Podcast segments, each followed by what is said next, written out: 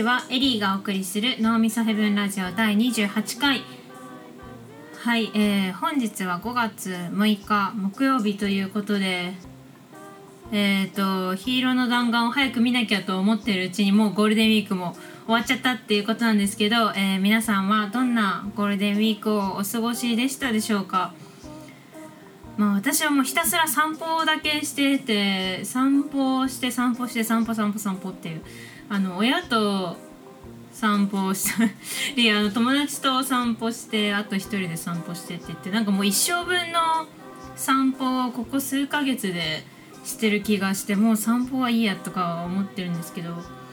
あでもですねその散歩をした中ですごく良かったのがあの水元公園というあのギリギリ千葉寄りの東京にある公園に行ったんですが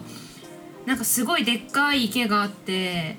何ていうのかな？結構公園行くの好きなんですけど本当にあの木とかがすごく均等に綺麗に生え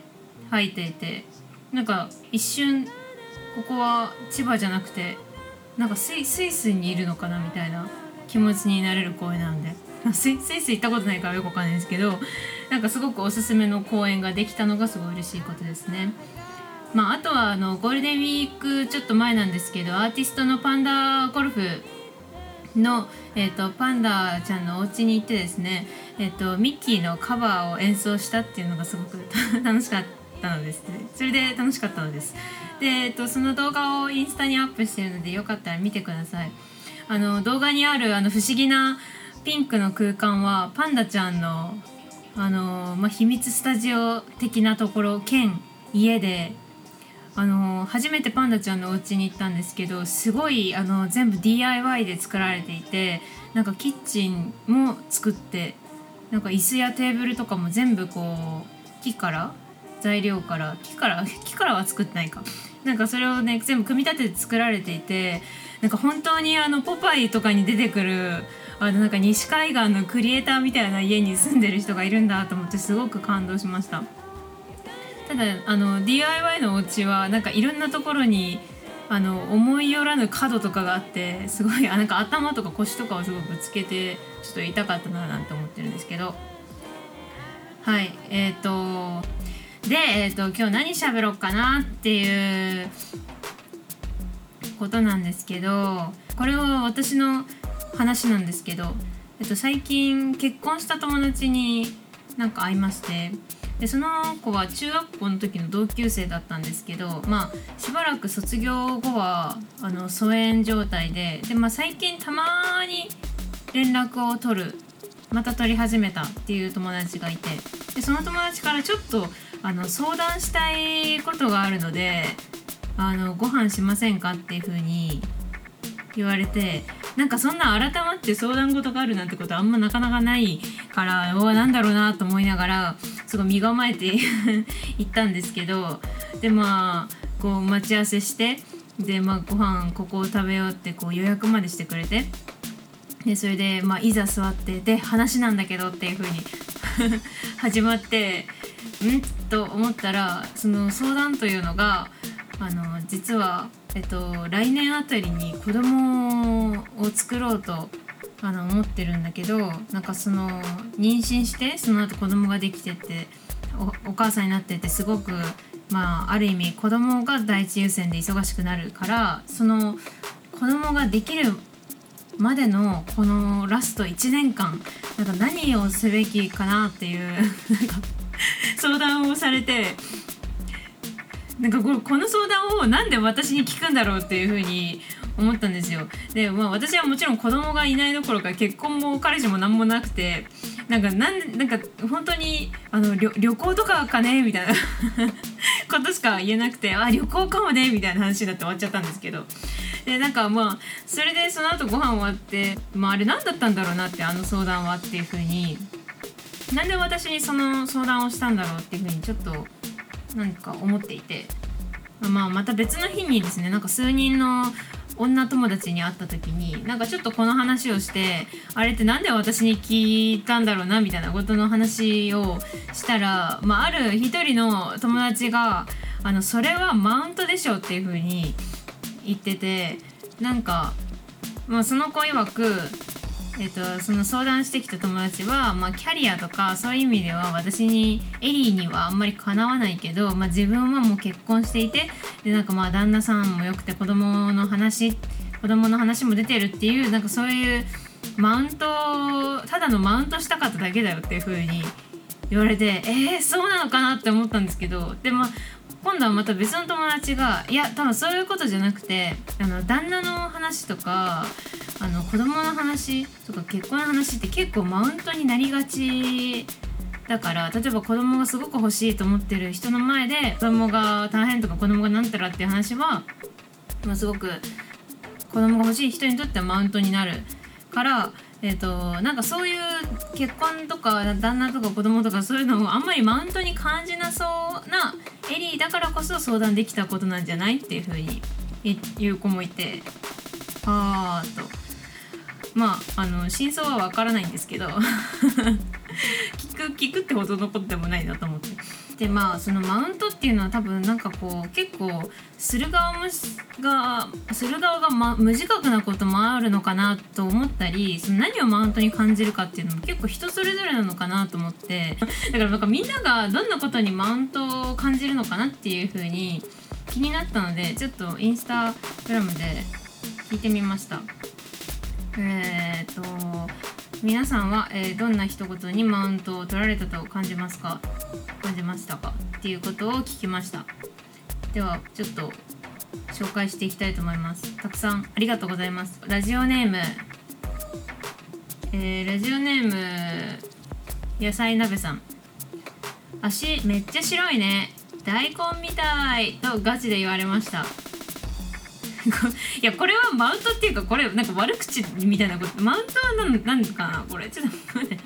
これはマウントっていうよりはまあなんかデリカシーがないんだね。何が違うのかよく分かんないけど。マウントなのかな？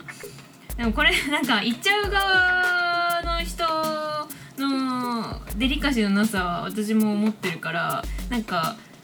私もこれ言う側だなどっちかっていうと大根みたいとか白くて大根みたいでいいねみたいな風に言っちゃいそう。あの必ずしもですね足が細いのがいいと誰しもが思ってるわけじゃないので多分なんかその大根っぽい健康的ななんか丈夫そうな足ってことだよ多分。いいじゃん丈夫そうで。そうねマウントではないんじゃないのかなこれは。じゃあ次いきます、えー、ラジオネームポポンポポイさん。えー、花粉症なんですというとまだ軽い症状で羨ましい。私ほんとひどくってさという人。あー。これはいるよね。このなんか謎の自分の方が辛いよアピみたいな。ことをして自分の、うんま、マウント？マウントっていうよりはでもこれもマウントなのかな？あの自分の話をしたがりっていうただ自分の話をしたいっていう感じもするけどな。うん次いきます。えっとラジオネーム。えー、っとウッドデッキさん。初めてて行った場所ですごいと感動したら子供の時からずっと来てるってバント 一文で送られてきちゃったからあの話がちょっと伝わりづらくなっちゃったかもしれないんですけど初めて行った場所ですごいと自分が言ったら子供の時からずっと来てるよっていう風に言われたっていうことですね。マウントまあこれもマウントかでも子供の時からずっと来てるのに逆になんか合わせられてすごいとか言われるのもなんか微妙じゃないですか。なんか 私さっきからマウント取る側の人の味方しちゃってるんですけど。うん。次行きましょう。えっ、ー、とラジオネームクリアファイルはクリアじゃないさん。何？えっと育休明けの同僚がみんながいる前でもしかしてコロナだから妊活中止してるとかですか？と言ってきた。いやこれはちょっといや怖いですねこれは。なんかマウントとかじゃなくてこれ怖い怖いもう怖いまで生きてますね。なんかもうこれはもちろんマウン,、まあ、マウントですね。でも育休明けの子が なんかこれ育休明けの同僚じゃなくてもこれをみんなの前で言うってところにすごく最高を感じます。うんいや怖い怖い。はい、えー、次。えっ、ー、とラジオネームテレフォンナンバーさん。友達と洋服を見ていてえー自分が高くて買えなかった洋服の2倍以上の洋服を即決で買っていた時。あー。あこれはどうだろう。なるほどね。わこれ私高くて買えないなって言ったその後お友達が2倍以上の値段のものをパンって買ったら確かにそれはちょっとうんって思うよね。もうなんかいっそもうもう買ってみたいな。一緒に買って私の分もみたいな。明日誕生日だから買ってとか言うのがいいんじゃない？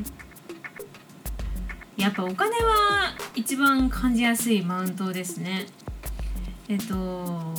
そうか洋服ね。あの私は昔から洋服が本当に欲しくてずっとたまらなくて。あの中学生の時に友達と洋服を割り勘で買うっていうのがちょっとブームだったんですけど。1,000円ぐらいの洋服を500円ずつ払って買ってで代わり番号に着るっていうその洋服たちほぼ全部は今私が持ってるっていう。これどうしようね。全然関係ない話しちゃった。えーと はい次いきます。えーとラジオネーム、えーロンティさん。出汁から取った味噌汁しか飲んだことない。をマウントに感じます。これは別にいいでしょ。出汁から取った味噌汁しか飲んだことないって健康的でいいねっていう風にしかならないけどな。そうかこれマウントに感じるのか。そうかなんか可愛いですね。これマウントに感じる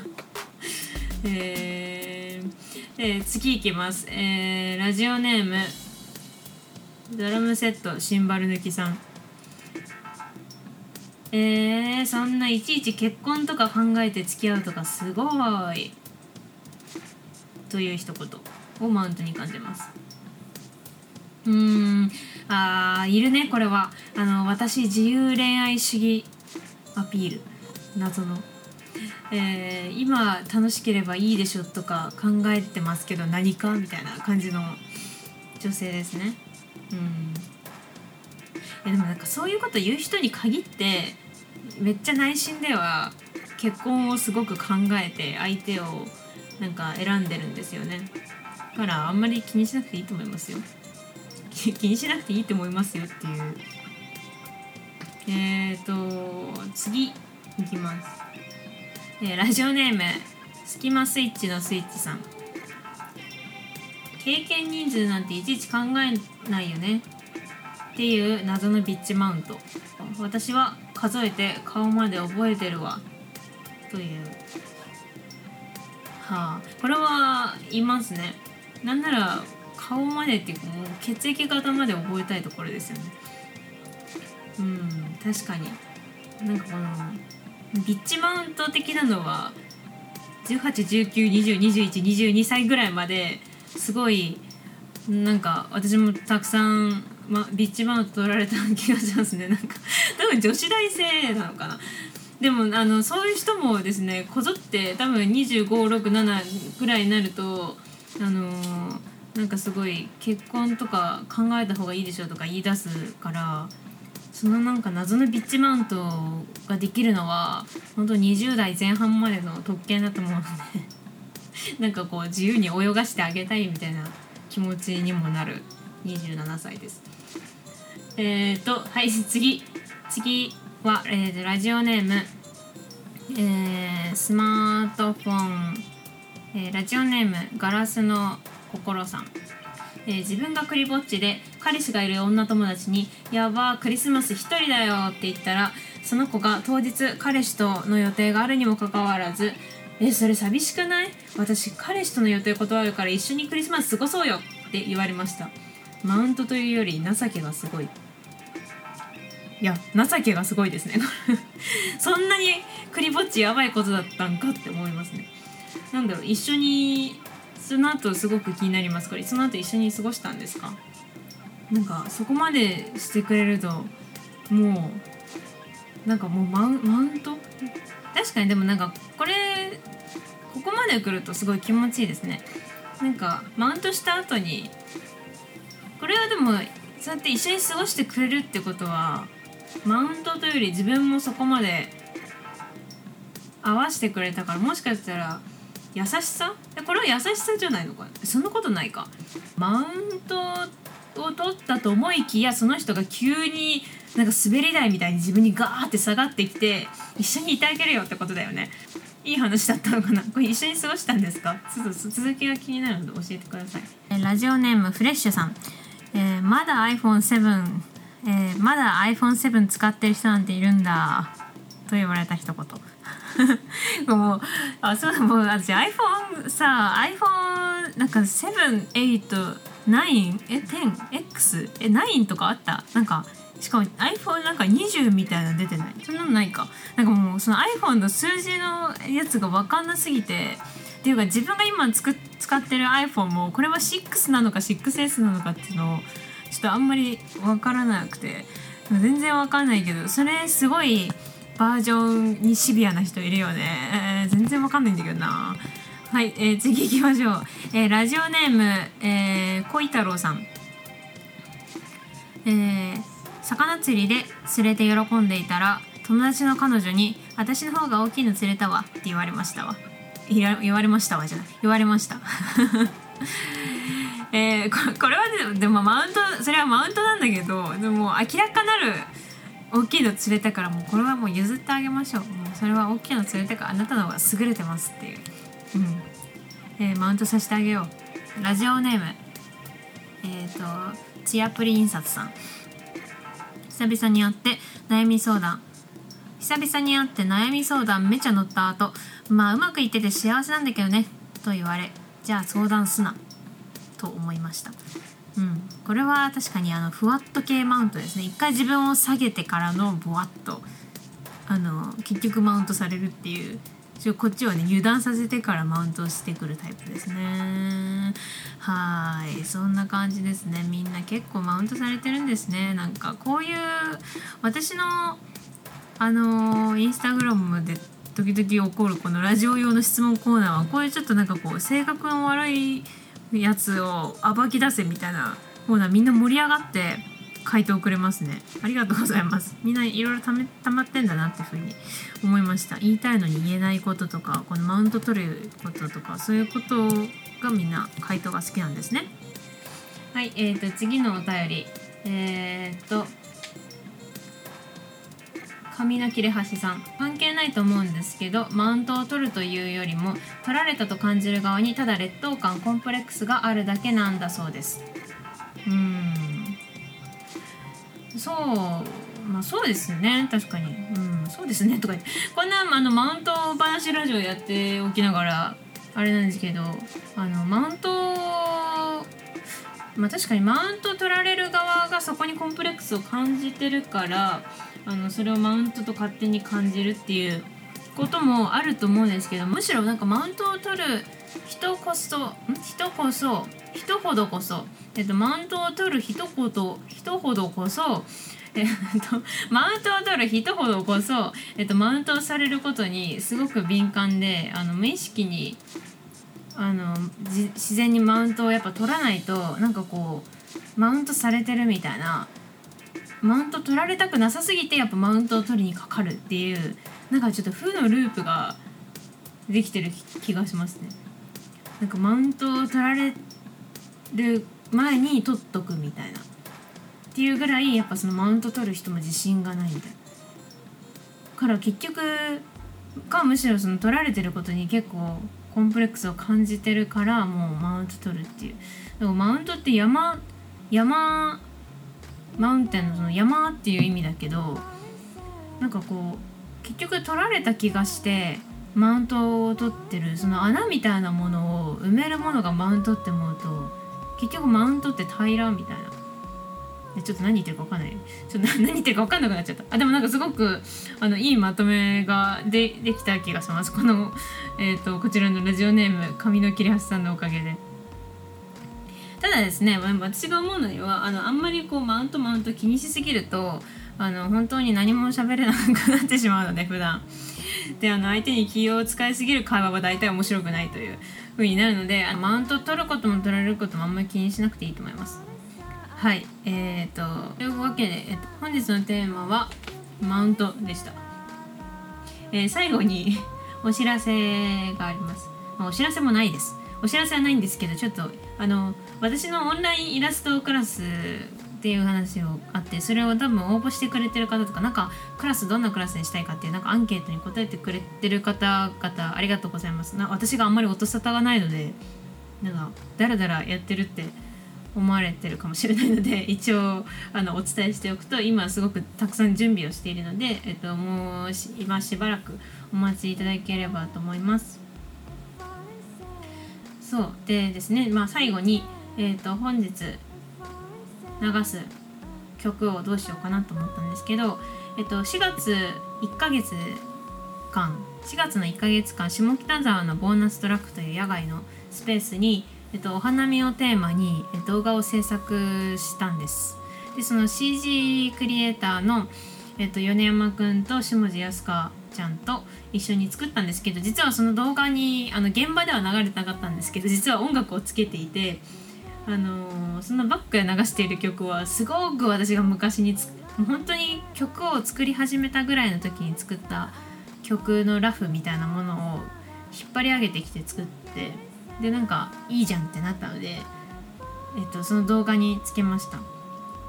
でせっかくなので別にどこにもリリースしてない曲なんですけどあここに流しちゃえということで、えー、流そうと思います、えー、というわけで曲のタイトルはないです。曲のタイトル無名ノータイトル。で、えーと、4月のボーナストラックで展示してたお花見のバックグラウンドで実は流れてた曲を流して終わりにしたいと思います。それではえっ、ー、と再来週もよろしくお願いします。バイバイ。